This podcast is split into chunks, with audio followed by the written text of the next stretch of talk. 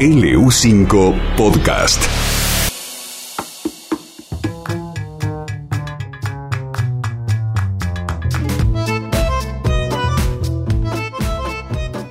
Está en línea el chef ejecutivo de Saurus Restaurant. Ezequiel González, ¿cómo estás? Buen día. ¿Cómo andas, Pancho? Buen día. ¿Todo bien? ¿Todo bien? ¿Vos? Bien, bien, todo bien. Me alegro mucho. ¿Qué, vas, qué vas a cocinar hoy? Vamos a hacer unas milanesas de entraña con un puré de Ah. papa con cebolla y almendras.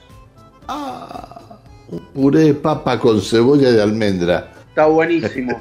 ¿Cómo hace la cebolla? ¿La picás bien picada la cebolla? La cortamos en juliana.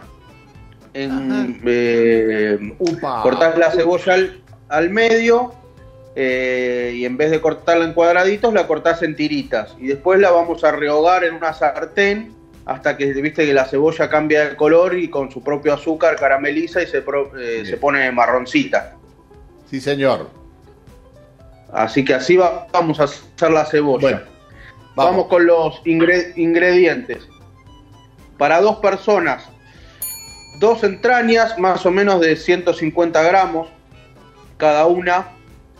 Después, para la mezcla, vamos a hacer, para poder pasar las entrañas, eh, humectarlas y que se pegue el pan rallado, vamos a poner dos huevos, un ajo picado, un poquito de sal, un poquito de pimienta, eso es a gusto, mostaza, una cucharadita y perejil picado.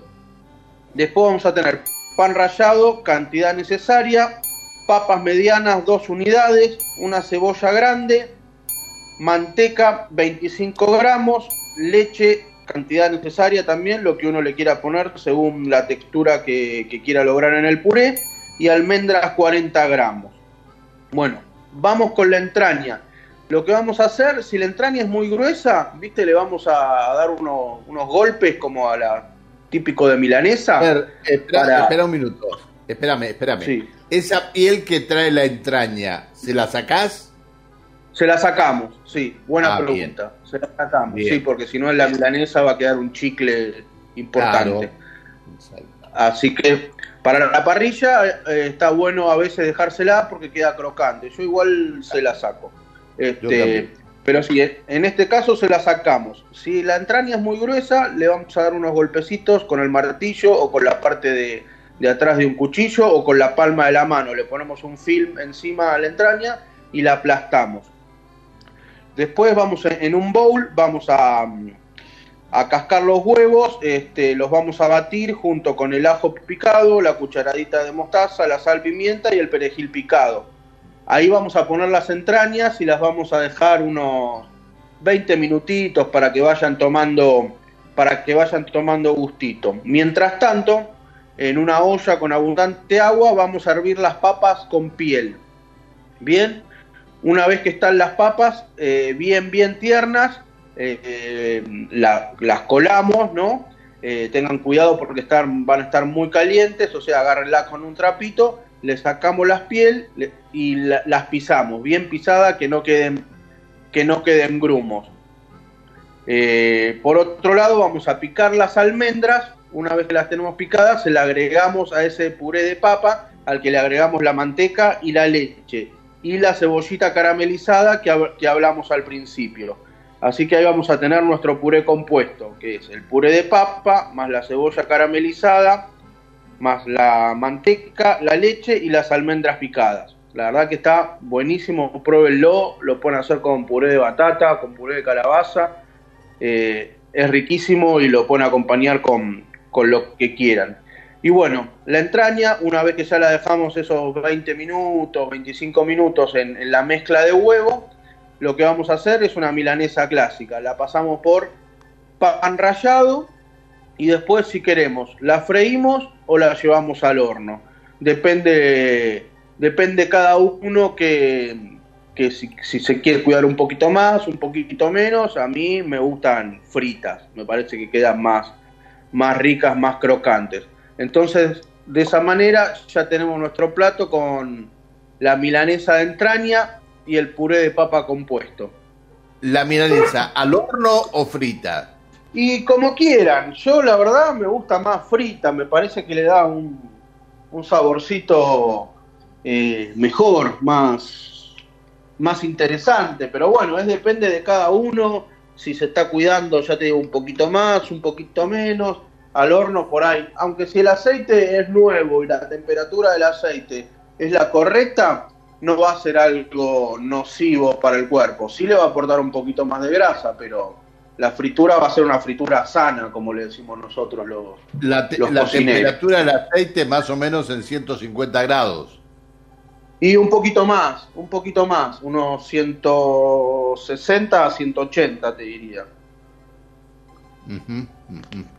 Y ahí la vamos a dejar un ratito, más o menos van, a tardar unos 10 minutos, por ahí un poquito menos.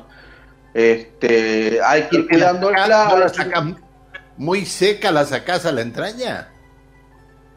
No, no, no, no, hay que sacarla entre a punto, sí, a punto diría, porque si es jugosa, eh, capaz que la textura queda un poco más, más chiclosa. Eh, pero mm, a, punto está bien, y el que le gusta más cocida, lo deja un ratito más en el aceite. Siempre hay que ir dando vuelta este, las frituras todo el tiempo para que se vayan dorando parejo. Entonces las vamos moviendo y ahí se va a ir cocinando parejo y va a hacer que no se nos pase de cocción. Si el aceite está muy muy fuerte, lo que va a pasar es que se va a quemar el pan rallado o se va a dorar el pan rallado primero y no se va a cocinar la entraña. Así que entre 160 y sí, 170, 180 ya es una buena temperatura para, con la cantidad de aceite en la sartén tiene que cubrir bien, tiene que cubrir bien a la milanesa, ¿no?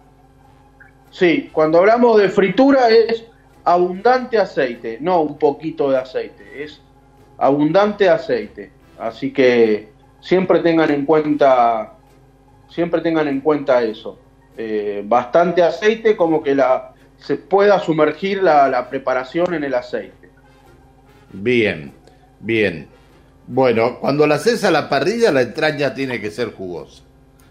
Ahora, sí, porque si no se seca y si no se seca y es medio suela. Ah, este, claro. la milanesa yo la, sacaría a punto, ni a punto, a punto me parece bien. Y jugoso, el que le gusta jugosa, la saca jugosa. Esto, viste que ya pasa a ser un un, gusto de, cada uno, pero está bueno porque probar este corte porque salimos de lo común, de qué sé yo, de la nalga, de la bola de gnomo, del peseto, entonces jugamos con un corte que hoy está muy de moda, que se consigue en cualquier lado y que y la verdad que es riquísimo. Bueno, mira, uno, uno me pone, todo bien, pero los veganos no comemos eso. Bueno, bien. Y bueno, los veganos, sí, es verdad, se pueden hacer, no sé, está bien, pero de alguna otra cosa. A ver, a ver, de, eh, berenjena, de calabaza. Eh, está bien, pero eh, nosotros, por lo menos en estos espacios que tenemos, no le decimos a los veganos que no comemos lo que ellos comen, digamos, ¿no? ¿Qué, qué, dilema que hay con todo esto? Y es una polémica que, bueno, que cada uno igual me parece que es libre de optar de comer lo que quieran. Eh, nada es reprochable ni, ni juzgable, ¿no? Eh, sí, señor. Son, son elecciones. Eh, está muy bien el que es vegano y está muy bien el, el, que no es, el que no es vegano. Pero bueno, ya vamos a hacer alguna receta vegana para, para este público también vegano, que es un público que, cada vez hay, hay más gente que, que, toma esa tendencia y ya te digo, es totalmente respetable como cualquier otra. A ver, este, una sola cosa. ¿Con qué vino va la milanesa? Y yo me voy con un Malbec. Ah, ah. ¿El de la chapita o el otro? Y si llegas al de la chapita, vamos con el de la chapita. Bueno, estaría bueno. yo también Es decir, yo voy con un Malbec para esto, para una ensalada, voy con Malbec para todo, te quiero aclarar. Sí, sí. Pero el Malbec como que se adapta a todo también. Hoy por hoy han cambiado un poco esos paradigmas de, de esto es para una cosa y esto es para otra. Este, bien, Pero sí, Estaría, hoy, hoy podría llegar a ser milanesas siempre y cuando tuviera una botella del de la chapita, pero no creo que pueda tener una botella del de la chapita. No se la podemos comprarla, no salir a comprarla. Bueno, este, querido Ezequiel, que tengas un, un buen fin de semana. Bueno, muchas gracias, Pancho. Igualmente para todos. Voy a repetir la receta hoy a ver cómo sale. Te mando, te mando un abrazo. Tengo miedo con la cebolla. no, la, cebolla, caramelizala bien de, en la sartén a fuego bajito, que quede bien doradita. Vas a ver qué bueno que queda ese puré mezclado con la cebolla y cuando te encontrás con el crocante de la almendra, eh, es genial. Nosotros lo, en el restaurante lo hemos usado varias veces en varias preparaciones y tiene una aceptación muy buena. Bien, está bueno. Este, una, una pregunta más que llega. ¿Cebolla eh, valenciana o cebolla morada?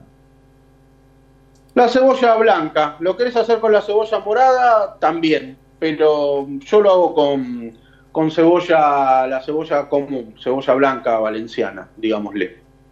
Bien, bueno, te mando un abrazo. Un abrazo, Pancho. Que sigas bien.